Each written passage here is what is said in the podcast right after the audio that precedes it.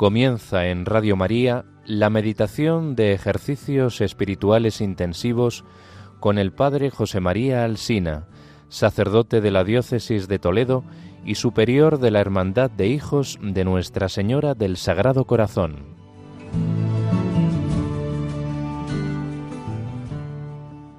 Unidos a toda la Iglesia celebramos el Viernes Santo, el día de la pasión de nuestro Señor Jesucristo Hoy toda la Iglesia se recoge en adoración de este misterio tremendo del amor de Dios que ha dado la vida hasta una muerte y muerte de cruz por cada uno de nosotros. Con San Ignacio pedimos ese dolor con Cristo doloroso, quebranto con Cristo quebrantado, pena interna de tanto como Cristo padeció por mí. Y lo pedimos contemplando sus heridas, esas heridas que nos han curado, pidiendo que nos introduzca en ellas, porque en ellas está nuestra paz y nuestra salvación. Alma de Cristo, santifícame. Cuerpo de Cristo, sálvame. Sangre de Cristo, embriágame. Agua del costado de Cristo, lávame. Pasión de Cristo, confórtame. Oh buen Jesús, óyeme. Dentro de tus llagas, escóndeme. No permitas que me aparte de ti del maligno enemigo defiéndeme, en la hora de mi muerte llámame, y mándame ir a ti para que con tus santos te alabe por los siglos de los siglos. Amén.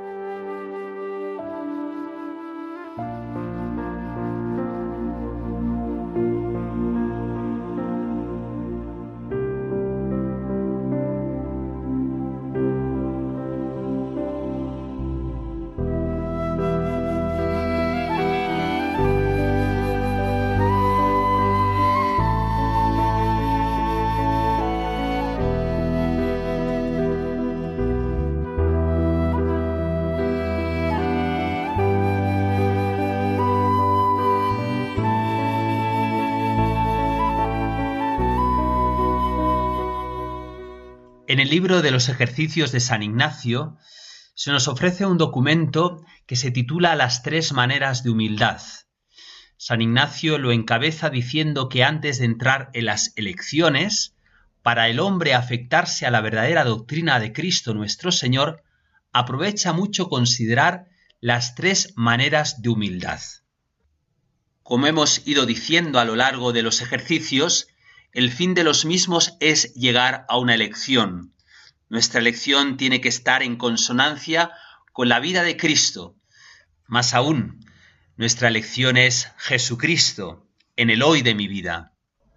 La meditación de las dos banderas nos ofrecía los criterios evangélicos para adecuar nuestra elección a lo que Cristo quiere en nuestra vida. La de los tres binarios analizaba nuestra voluntad para que se dirigiera al centro, la voluntad de Dios. Y en los tres grados de humildad, San Ignacio nos introduce en el afecto. Tenemos que amar a Cristo con todo nuestro corazón, con toda nuestra alma, con todo nuestro ser. Amor verdadero porque penetra nuestros criterios, porque ordena nuestra voluntad y porque configura nuestros afectos. Se trata de afectarse en la verdadera doctrina de Cristo nuestro Señor querer lo que Jesús quiere. Y lo que contemplamos en la pasión del Señor es que el Señor ha venido a padecer a este mundo. El Señor voluntariamente escogió la pasión para redimirnos. Por tanto, el tercer grado de humildad, según San Ignacio, consistirá en querer padecer con Cristo. Es el amor del enamorado que lleva a la locura de amor es la identificación con la persona amada, es entrar en la lógica de Dios y desterrar del corazón toda lógica humana. Es que cale en el afecto aquella invitación del Rey, quien quisiere venir conmigo ha de trabajar conmigo, porque siguiéndome en la pena, también me siga en la gloria. Se trata de dar un paso más, identificarnos con su dolor, subir a la cruz con Cristo. Para llegar a esta manera hay que orar, hay que meditar, hay que contemplar los sufrimientos de Jesús y de la Virgen. Hay que mirar dos cuadros, dos vidas, dos opciones.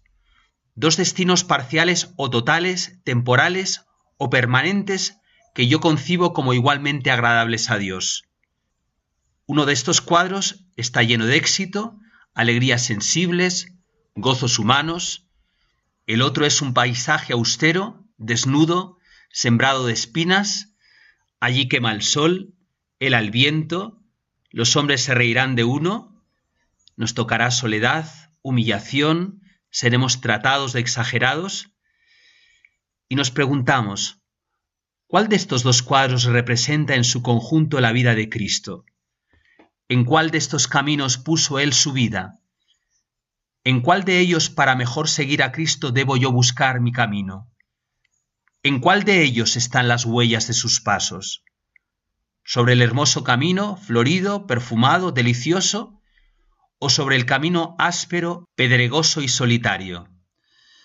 Con toda honradez, tengo que decir sobre el segundo, porque Cristo en lugar del gozo que se le proponía soportó la cruz, se vació a sí mismo, se hizo obediente por nosotros, fue azotado, contado con los criminales, fue coronado de espinas y crucificado. Le queremos decir a Jesús, oh Jesús, yo amo lo que tú amaste. Oh Jesús, yo amo lo que tú más amaste.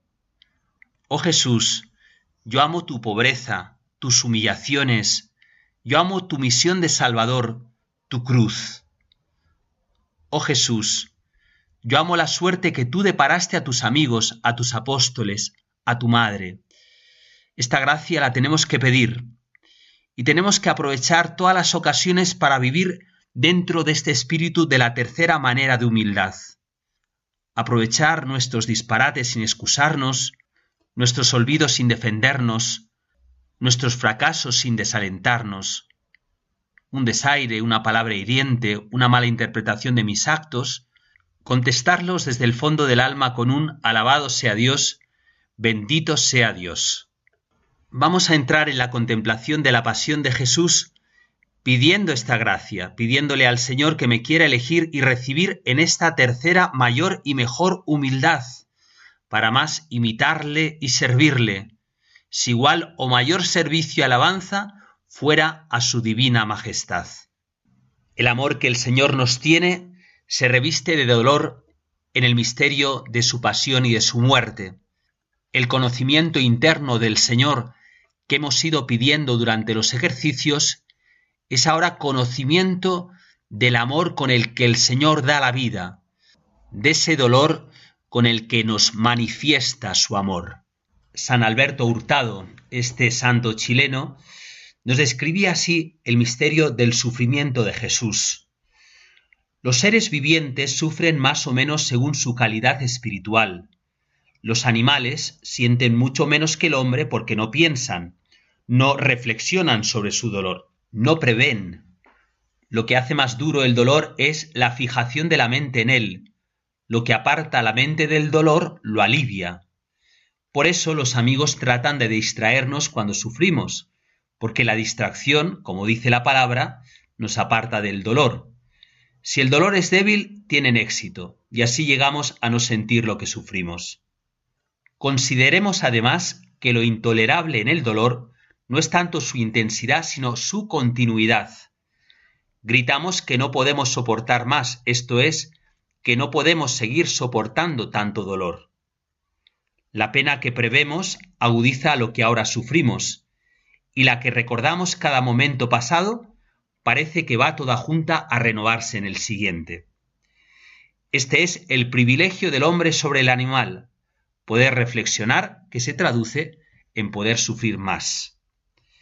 Pero el alma humana que tiene una comprensión intelectual del dolor como un todo difundido a través de momentos que pasan, tiene por eso una fuerza trágica en su dolor. ¿Por qué el Señor no aceptó sino probar el vino mirrado? Porque esta poción lo habría adormecido y quería llevar su dolor en toda su intensidad y en toda su amargura. Él los habría evitado ardientemente si esta hubiera sido la voluntad del Padre. Si es posible, dice el Señor, pase de mí este cáliz. Pero ya que no es posible, dice con calma el apóstol que intentaba rescatarlo del dolor, el cáliz que me ha dado a beber mi Padre, ¿no he de beber? Ya que debía sufrir, Jesús se entrega a sí mismo al dolor. No había venido para evitar el dolor.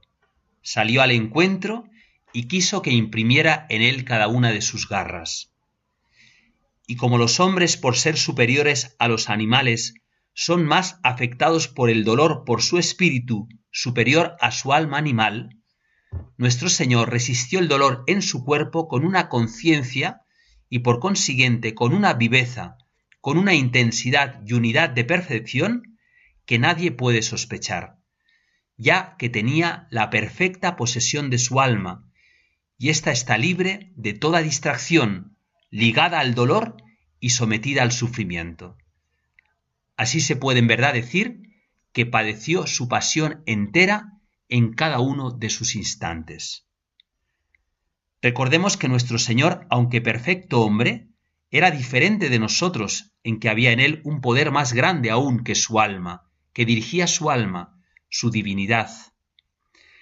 El alma de cada uno de nosotros está sometida a los deseos, a los sentimientos, a los impulsos y pasiones que le son propios, mientras que el alma de nuestro Señor no estaba sometida sino a su divina persona eterna.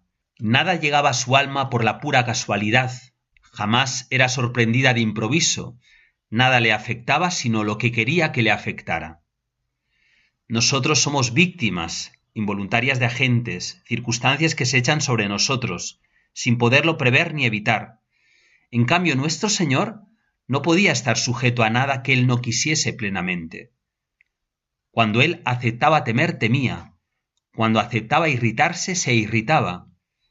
No estaba abierto a las emociones, pero él se abría voluntariamente a las influencias que debían conmoverlo. En consecuencia, cuando resolvió sobrellevar los sufrimientos de su pasión expiatoria, lo hizo con plena aceptación y en la plenitud de su capacidad de sufrir. No lo hizo a medias, no buscó como nosotros apartar su espíritu del sufrimiento, él dijo, He venido a hacer tu voluntad, Padre mío. No has querido víctimas ni holocaustos, me has preparado un cuerpo para sufrir y en él y en su alma sufriré plenamente. Y cuando llegó su hora, la hora de Satán y de las tinieblas, se ofreció entero como holocausto con toda su presencia de espíritu, con toda su lucidez, con toda su conciencia. Su pasión fue una intención presente y absoluta su energía vital estaba toda entera cuando su cuerpo yacía moribundo. Y si murió, fue por un acto de su voluntad. Inclinó la cabeza en señal de mandato tanto como de resignación. En tus manos, Padre, encomiendo mi espíritu. Y dicha estas palabras, entregó su alma sin perderla. Siendo esto así, no se puede decir que nuestro Señor haya sido sostenido en su prueba por el sentimiento de su inocencia o la anticipación de su triunfo, ya que la prueba consistía precisamente en retirar esos sentimientos como todo otro motivo de consuelo. Su voluntad se abandonaba a sí misma a todas las amarguras, así como los que son dueños de sí mismos pasan de una reflexión a otra. Nuestro Señor se rehusó deliberadamente todo consuelo y se empapó en el dolor. En ese momento su alma no pensaba en el porvenir, no pensaba sino en la carga presente que pesaba sobre él y que había venido a llevar. Para entrar en el misterio del amor redentor de Cristo, del amor con que Él nos salva, del amor con el que Él sufre, basta que detengamos nuestra mirada en esos pasos con los que el Evangelio va describiendo la pasión del Señor, en los pasos también del Via Crucis, en tantos rostros, en tantas imágenes, preciosas que tenemos por toda España y que estos días salen a las plazas y a las calles, pero quizás simplemente con el crucifijo que tienes en tu casa, cogiéndolo esta tarde en tus manos, besándolo con cariño, deteniéndote en cada una de esas heridas y dejar que corra el afecto, el agradecimiento, el deseo de estar ahí con Jesús, que me amó y se entregó por mí. Exhortaba a Santa Teresa a sus hijas las carmelitas a dirigir esta mirada amorosa a Jesús. No os pido ahora que penséis en Él, ni saquéis muchos conceptos, ni que hagáis grandes y delicadas consideraciones con vuestro entendimiento. No os pido más que le miréis, pues ¿quién os quita volver los ojos del alma, aunque sea de presto si no podéis más a este Señor? Pues podéis mirar cosas muy feas, y no podréis mirar la cosa más hermosa que se puede imaginar. Pues nunca, hijas, quita vuestro esposo los ojos de vosotras, haos sufridos mil cosas feas y abominaciones contra él, y no ha bastado para que os deje de mirar. Y es mucho que quitados los ojos de estas cosas exteriores, le miréis algunas veces a él. Mirad que no está aguardando otra cosa como dice a la esposa, sino que le miremos. Como le quisiereis, le hallaréis. Tienen tanto que le volvamos a mirar, que no quedará por diligencia suya. Y aquí Santa Teresa en esta exhortación a mirar a Jesús, a dejarse mirar por Él, nos invita a situarnos en nuestra vida concreta y aplicar a la situación en la que nos encontramos los misterios de la pasión del Señor. Si estáis con trabajos o triste, miradle camino del huerto. Qué aflicción tan grande llevaba en su alma, pues con ser el mismo sufrimiento la dice y se queja de ella o miradle atado a la columna lleno de dolores, todas sus carnes hechas pedazos por lo mucho que os ama. Tanto padecer, perseguido de unos, escupido de otros, negado de sus amigos, desamparado de ellos, sin nadie que vuelva por él, helado de frío, puesto en tanta soledad que el uno con el otro os podéis consolar. O miradle cargado con la cruz, que aún no le dejaban hartar de huelgo. Miraros a él con unos ojos tan hermosos y piadosos, llenos de lágrimas, y olvidará sus dolores por consolar los vuestros, sólo porque os vayáis vos con él a consolar y volváis la cabeza a mirarle. Me llamó la atención en la película de la Pasión de Mel Gibson la importancia que le dio a la mirada. En primer lugar, la mirada de Jesús, que desde el principio prácticamente de la pasión queda deformada por los golpes, por las caídas, pero es una mirada que siempre se fija y trata de penetrar el corazón de aquellos a los que contempla. Podemos acercarnos a la pasión del Señor desde sus miradas. La mirada a Judas es el amigo, quien le conoce le traiciona. La mirada a Pedro quien le ama pero es débil. La mirada a los fariseos, quienes tienen la llave, quienes se sirven de su palabra. La mirada a Pilato, quien no ha oído hablar de la verdad. La mirada a Herodes, a quien el poder le tiene entregado a todo tipo de vicios. La mirada a Barrabás, el malvado, es la mirada a los pecadores. La mirada a cada hombre, a ti y a mí, que le condenamos y que lo entregamos a la suerte de la cruz. Ojalá que este mirar y dejarnos mirar por Jesús provoque en nosotros las lágrimas. Recordamos especialmente aquellas lágrimas de Pedro. El padre Jacques Philippe hablaba de estas lágrimas de Pedro y el don de la esperanza. El Espíritu Santo no es solamente el que enriquece, sino también el que hace pobre, no solamente el que amplía los horizontes y el corazón, sino también quien nos conduce a través de puertas estrechas. Algo que Pedro experimentará sobre todo en el momento más terrible de su vida, el de su traición. No obstante, en virtud de la misericordia divina, ésta se convertirá en ocasión de una profunda efusión del Espíritu Santo manifestada a través de sus lágrimas. Lágrimas con las que el primero entre los apóstoles sentirá toda su miseria y su pecado, pero con las que también recibirá la esperanza del perdón. Para Pedro, esta traición supone una terrible caída. Pocas horas antes se había declarado ante todos dispuesto a seguir a Jesús hasta la prisión e incluso hasta la muerte. Era el jefe de los apóstoles, y como tal, consciente de su obligación particular de guiar al grupo y dar buen ejemplo ante él. Para eso lo había elegido Jesús, y por supuesto, su elección no pudo ser equivocada. Pedro estaba totalmente entregado a su misión. Y es entonces cuando sus bellas confesiones y el agudo sentido que posee de su responsabilidad para con el resto de los discípulos, todo eso se viene abajo en pocos segundos. Basta con que en el patio del sumo sacerdote un humilde criado le plantee esta pregunta, ¿no eras tú también discípulo de este hombre? Y por tres veces renegará Pedro de su maestro, jurando no tener nada que ver con él. ¿Qué vuelco se produce? El primero convertido en el último. Sin embargo, el Espíritu Santo, que es el Padre de los pobres, se sirve de tan lamentable caída para volver a remover en lo más hondo el corazón del apóstol. Pedro cruza su mirada con la de Jesús y en esa mirada descubre el horror de su traición y toda su miseria, pero al mismo tiempo se da cuenta de que no está condenado, que es más tiernamente amado que nunca y que existe para él la esperanza de levantarse y ser salvado. Y Pedro se funde en lágrimas, en las cuales su corazón está ya purificado.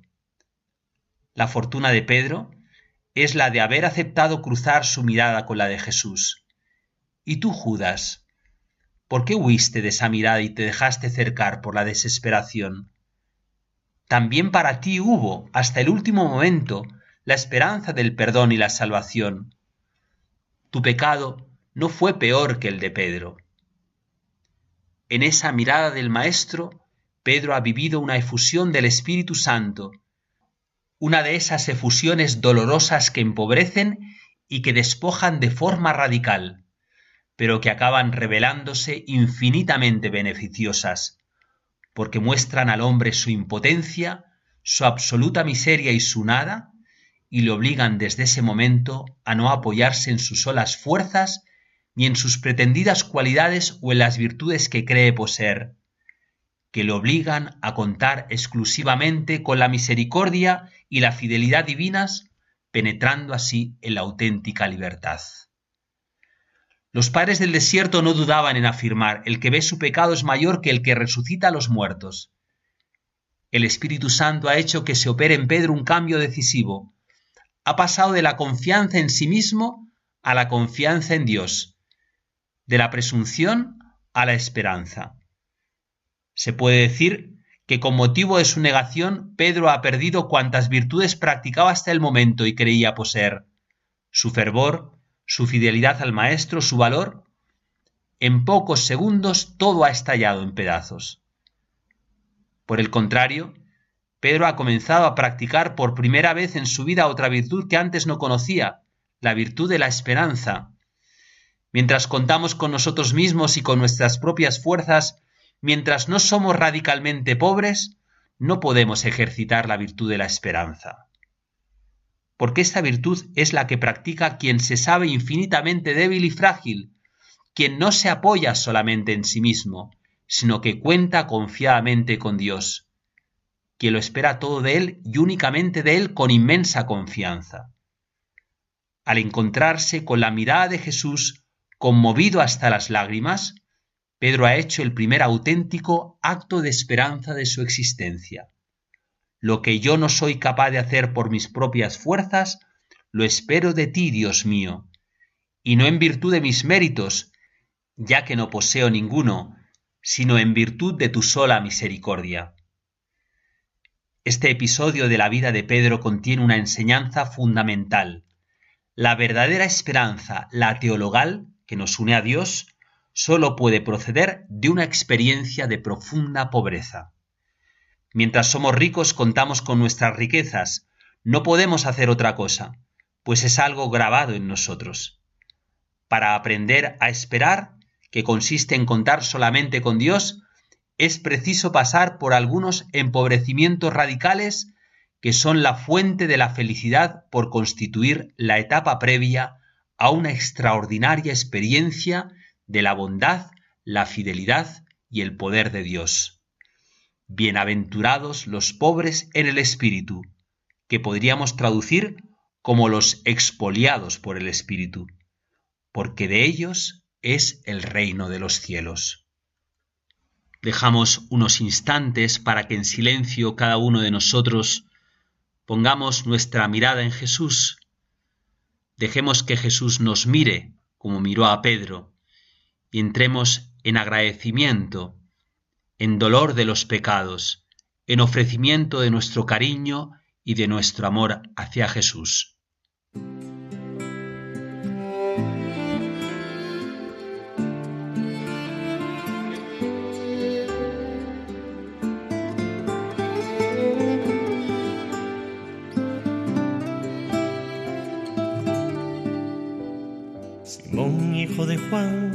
Me amas más que estos, me amas más. Simón, hijo de Juan, me amas más que estos, me amas más. Señor, tú sabes todo, tú sabes que te quiero. Señor, tú puedes todo en la tierra y el cielo. Simón, hijo de Juan, si me amas, apacienta mis corderos. Simón, hijo de Juan, me quieres más que estos, me quieres más.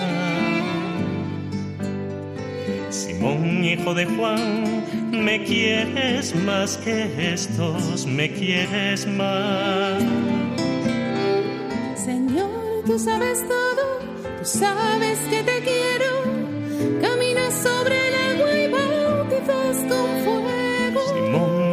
Juan, si me quieres, cuida de mis corderos.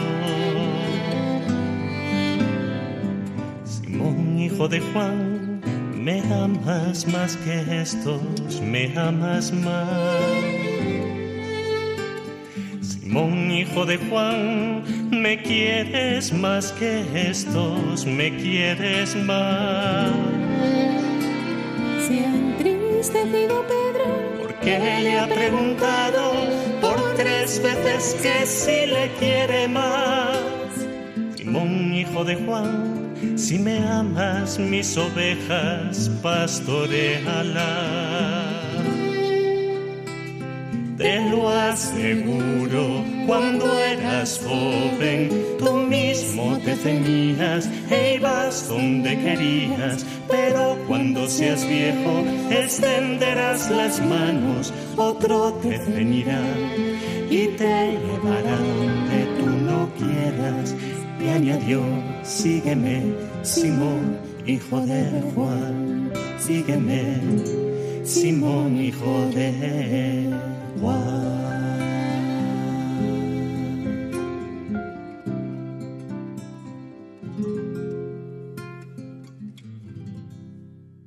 En algunos aspectos que nos ayudarán a la contemplación del misterio de la pasión del Señor.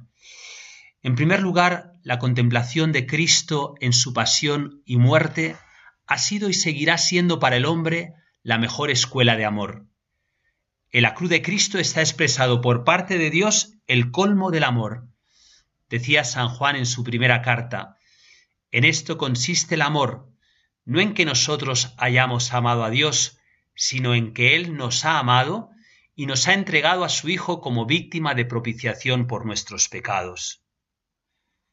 Al acercarnos al rostro sufriente del Señor, contemplamos cómo es Dios. Decían los pastorcitos de Fátima, comprendimos quién era Dios y cómo nos amaba y cómo quería ser amado. En la pasión se nos revela que Dios Padre es y es amor. El crédito que Dios ha dejado al mundo de cómo es Él, de su amor, es este, el rostro crucificado de su Hijo. Quien dude del amor de Dios, vaya a la cruz. El padre Amando Llorente, hermano del famoso misionero jesuita Segundo Llorente, ejerció durante varios años su ministerio en Miami y se dedicaba de una manera muy particular a acoger a los cubanos huidos de la dictadura comunista de Castro. Y relataba el padre Amando que en una ocasión Una señora que iba a menudo a ver si su marido volvía de Cuba, vio que entre los pasajeros estaba finalmente su marido. Aquella mujer, conmocionada, se acercó llorando al padre Llorente y le dijo ¿Y ahora cómo me voy a poner delante de Dios, yo que tantas veces me he enfrentado a Dios porque pensaba que mi marido no volvería nunca, y ahora que lo veo entre nosotros, ¿cómo voy a ponerme delante de Dios? Y el padre Amando decía Vaya al corazón de Jesús, vaya al corazón de Jesús que siempre nos está esperando. Cristo crucificado, Cristo abierto de par en par, con sus brazos en cruz y con su corazón, nos está esperando siempre en la cruz. La cruz, como escuela de amor, es la manifestación del amor de Jesucristo por cada uno de nosotros. Nadie tiene amor más grande que el que da la vida por sus amigos, dice Juan en frase feliz de San Juan de Ávila, amó más que padeció. La pasión del Señor es la mayor declaración del amor que Dios siente por cada uno de nosotros en particular. Nos llama la atención en el Evangelio cómo Jesús detiene su mirada en cada hombre que le escucha, en la samaritana, en el joven rico, en Nicodemo, y ahora lo vemos en la pasión, en Pedro, en el buen ladrón. Hoy Jesús detiene su mirada sobre ti y esa mirada es la misma que dirigió al buen ladrón. Vemos, por tanto, que el amor de Dios es un amor personal, no se pierde en la masa. Al contemplarlo flagelado, coronado de espinas, clavado y atravesado en la cruz, hemos de repetir desde lo profundo de nuestro corazón, me amó y se entregó por mí. Si la contemplación del crucificado nos hace descubrir el amor que Dios nos tiene, también mirando a Cristo en la cruz descubrimos nuestra falta de amor al Señor, mi rechazo, mi desprecio, mi pecado. ¿Cómo han entendido esto los santos, los conversos, los místicos? El pastorcito Francisco días antes de su muerte se quería confesar y quería comulgar. Pregunta a su prima Lucía si recuerda algún pecado que él ha cometido encargándole que también se lo pregunte a Jacinta, quien le dice a Lucía Dile que todavía antes de aparecérsenos Nuestra Señora robó diez centavos a nuestro padre para comprarle una armónica a José Marto, que cuando los muchachos de Aljustrel tiraron piedras a los boleiros, él también tiró algunas. Cuando le di este recado de su hermano, dice Lucía, respondió Esto ya los confesé, pero vuelvo a confesarlos. Tal vez es la causa de estos pecados que yo hice, por lo que nuestro Señor está triste. Solo quien contempla al crucificado con la mirada de fe está en disposición de comprender la malicia de su pecado. La falta de conciencia de pecado está unida directamente a una falta de fe en Cristo crucificado. Recordemos aquello que le decía André Levé, aquel famoso criminal converso, yo he sido clavo para tus manos, espinas para tu cabeza, lanza para tu costado. Al contemplar al varón de dolores ante quien se oculta el rostro, contemplo mi propia miseria, contemplo hasta dónde le ha llegado a Dios mi pecado. Por eso pedimos dolor con Cristo doloroso, quebranto con Cristo quebrantado, porque por mis pecados fue a la pasión. Hemos hablado en otra ocasión de Scott Hahn, este profesor evangelista que se convirtió al catolicismo, junto a su mujer Kimberly. Eran un matrimonio que ofrecieron el testimonio de su conversión al catolicismo en un libro muy bonito que se llama Roma Dulce Hogar. Allí nos escriben lo siguiente. Un mes más tarde, Jack me invitó a una especie de retiro. No, gracias, le dije, tengo otros planes. Pero él añadió que Katy estaría allí todo el fin de semana. Hombre astuto. Mis otros planes podían esperar. Quien dirigía el retiro presentó el Evangelio de un modo simple, pero a la vez motivador. La primera noche nos dijo, Mirad bien la cruz, y si sentís la tentación de no tomaros en serio vuestros pecados, miradla de nuevo de manera larga e intensa me hizo caer en la cuenta por primera vez en mi vida de que en efecto eran también mis pecados los que habían clavado a Cristo en la cruz.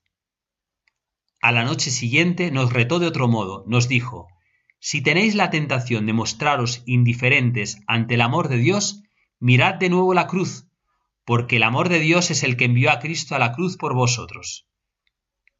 Hasta ese momento yo había considerado el amor de Dios como algo puramente sentimental. Pero la cruz no tiene nada de sentimental.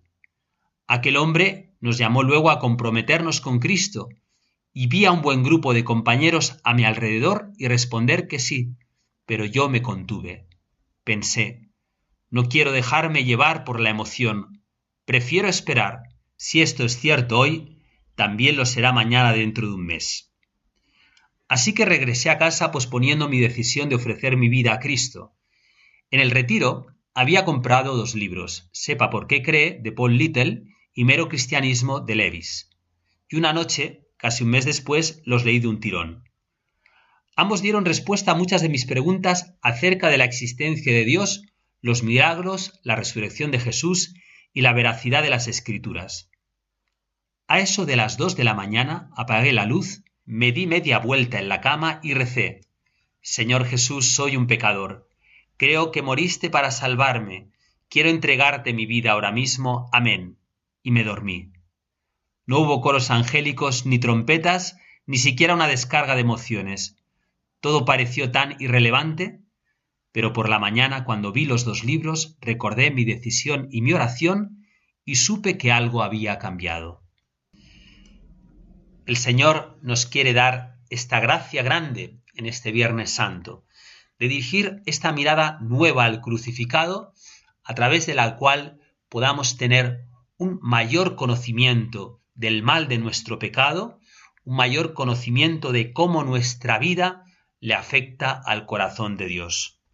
La pasión del Señor es también la mejor escuela de todas las virtudes cristianas. Viendo a Jesús sufrir y morir por mí en la cruz, aprendo cada una de las virtudes que me llevan a vivir amando. San Alberto Magno decía que meditar la pasión aprovechaba al hombre más que ayunar un año entero a pan y agua, disciplinarse cada día hasta derramar sangre, recitar cada día el salterio. Porque estos son ejercicios exteriores y no sirven tanto para la compunción y para alcanzar virtudes y amor, como el meditar profundamente la pasión de Cristo, lo cual daría sentido, por otra parte, a todas las austeridades y penitencias que después se practicasen. El lugar en el que tenemos que clavar nuestra mirada para ir a esta escuela de amor, a esta escuela de reconocimiento humilde de nuestros pecados, es el corazón abierto de Jesús en la cruz. Para poder comprender la pasión con toda su fuerza y profundidad, tenemos que dirigirnos a aquella escena que nos ofrece el evangelista Juan, en la que el soldado para comprobar la muerte de Jesús le atravesó el costado. Nos dice Juan, y al instante brotó sangre y agua.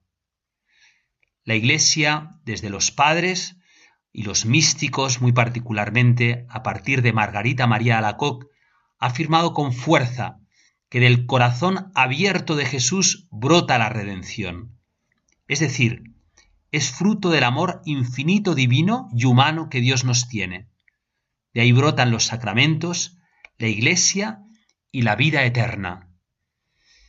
El apóstol San Juan nos dice, el que lo vio, da testimonio. En su Nuevo Testamento, el padre Manuel Iglesias lo traduce el que lo vio y vive bajo el efecto de esta mirada. Juan ve. ¿Y qué ve? Ve en ese instante el acontecimiento por excelencia, la explicación de todo lo que Jesús había revelado y que ha llegado a su culminación con su pasión y muerte. En el año 1765, los obispos polacos presentaron las razones por las que solicitaban la aprobación de la fiesta del corazón de Jesús para toda la Iglesia. El postulador romano adoptó la argumentación de ellos subrayando que el objeto propio de la fiesta del corazón de Jesús es, entre otros, la herida recibida en la cruz, herida infligida no tanto por la lanza del soldado, como por el amor de Jesús que dirigió la lanza a su corazón. Jesús ha traído nuestros pecados hacia su corazón para hacer de su corazón la fuente de agua viva. Dicho en otros términos, lo que conmemora la fiesta del corazón de Jesús es indudablemente un acontecimiento central de la historia de la salvación. No el acto mismo de la transfixión por el soldado, sino la voluntad de Cristo de manifestar visiblemente por este medio la herida invisible de su corazón amante, corazón herido por nuestros pecados. Tal como dice San Buenaventura, tu corazón fue herido a fin de que por la herida visible veamos la herida invisible de tu amor. Con razón, los papas han repetido una y otra vez que la devoción al corazón de Jesús se encuentra la quinta esencia del cristianismo, la síntesis de toda religión y norma más perfecta. Decía Benedicto XVI, no se puede ser cristiano sin mirar al corazón abierto de Jesús. Quien descubre el misterio del amor herido de Jesús lo entiende todo y vive de una manera distinta, como Juan, bajo el efecto de esta mirada. También Benedicto XVI escribía, no es extrañar que entre los santos muchos hayan encontrado en el corazón de Jesús la expresión más conmovedora de este misterio de amor. Hoy más que nunca se hace necesario acercarnos al corazón de Jesús para ir al centro del mensaje cristiano. Quien mira ese corazón, a pesar de las dificultades, de las incomprensiones, de las enfermedades, de la misma muerte, tiene y tendrá siempre esperanza. ¿Quién nos podrá separar del amor de Dios? El corazón de Jesús es nuestra única y verdadera esperanza. Sé mi luz, enciende mi noche. Sé mi luz, enciende mi noche. Sé mi luz, enciende mi noche, mi noche. Sé mi luz, sé mi luz,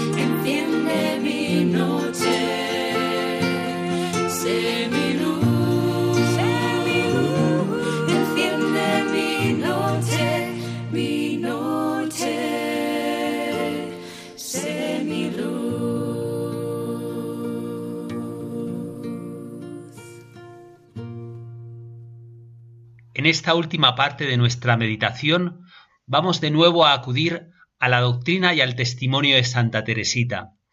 Los últimos meses de la vida de Santa Teresita fueron la culminación de todo ese caminito que ella había vivido y que ahora nos sigue enseñando. Teresita vivía entonces ya una particular unión con Jesús su esposo, y esa unión llega a su culminación en el momento de la cruz, en el momento de la agonía. Ahí, como decíamos en la meditación de Getsemaní, Jesús manifiesta a través de Teresita ese misterio de la unión, del dolor y del gozo. Jesús en el Evangelio nos dice que tenemos que hacernos pequeños para poder entrar en la llaga de Jesús. Hay que hacerse pequeño para poder comprender todo el amor misericordioso del Señor. Tenemos que pasar por el caminito. Teresita llegó al fin de este caminito y ahí pequeña, la más pequeña, ella decía que se consideraba como un bebé en el momento de su agonía, comprendió cuánto y cómo le amaba Dios. Nos enseñó a nosotros cuánto y cómo nos ama el Señor. Santa Teresita se ofreció como víctima al amor misericordioso. La palabra víctima nos recuerda los sacrificios que se realizaban en el Antiguo Testamento, que se ofrecían como señal, como expresión de culto a Dios. Ella se ofrece con el deseo de que Jesús sea amado por todos, de que ese amor que ella ha comprendido, que le tiene Jesús, todos lo comprendan. Quiere con ese acto de ofrenda desatar las manos del Señor, para que pueda entrar a riendas sueltas con sus oleadas de ternura y de infinito amor en todos los corazones. Teresita consumará esta ofrenda al amor misericordioso al final de su vida.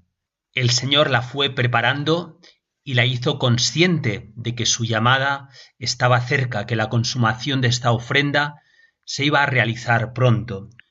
Dieciocho meses antes de su muerte, la noche del 3 al 4 de abril de 1896, noche de jueves al viernes santo, tendrá una hemoptisis, unos vómitos de sangre, que ella entenderá que son el signo de que el Señor la está preparando para el momento definitivo.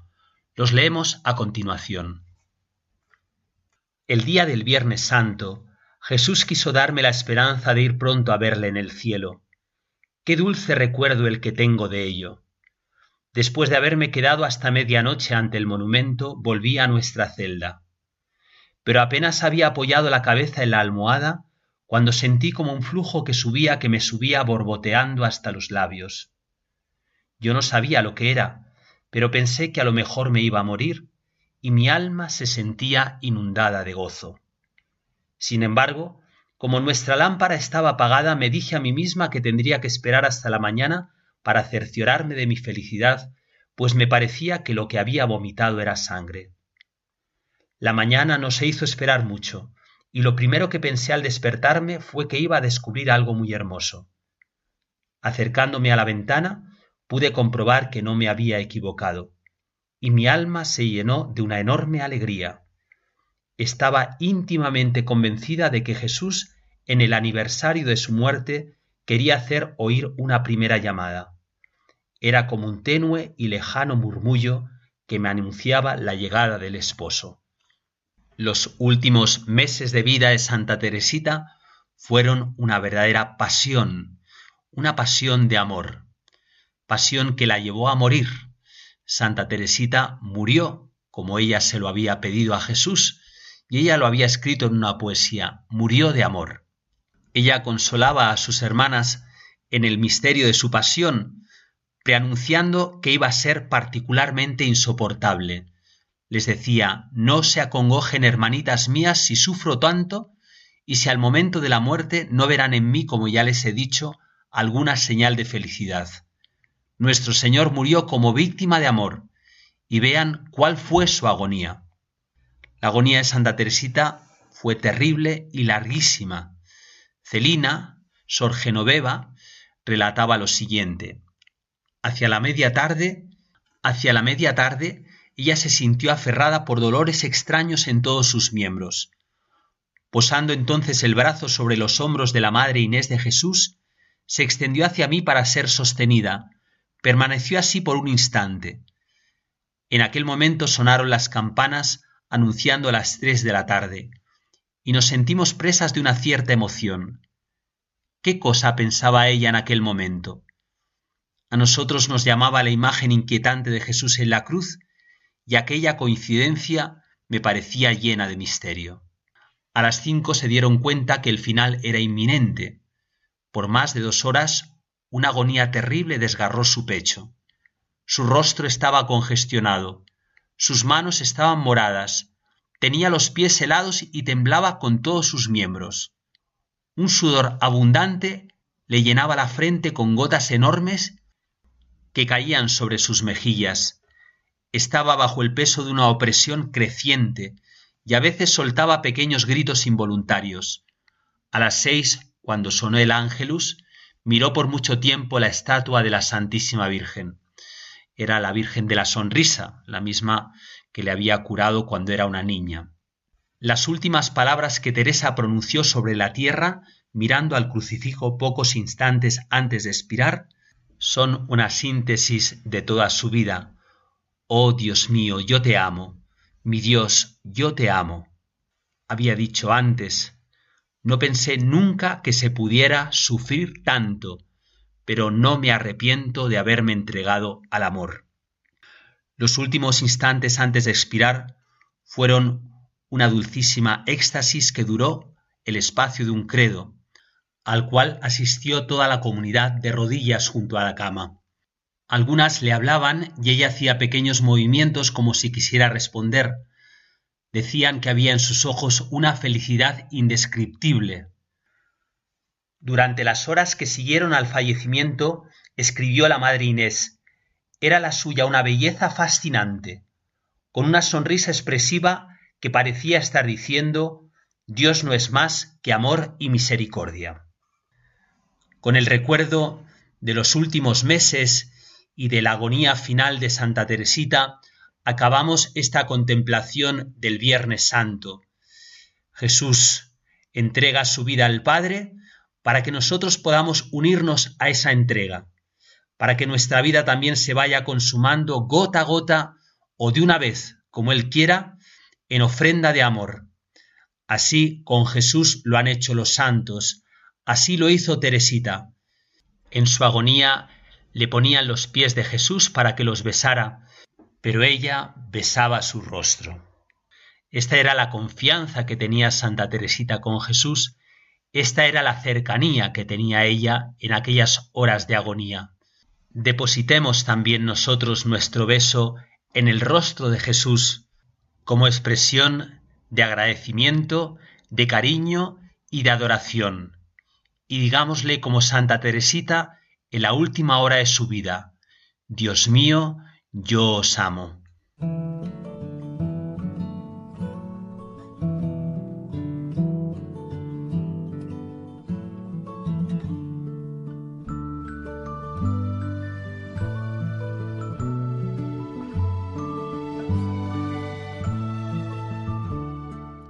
Finaliza en Radio María la meditación de ejercicios espirituales intensivos impartidos por el Padre José María Alsina, sacerdote de la Diócesis de Toledo y superior de la Hermandad de Hijos de Nuestra Señora del Sagrado Corazón.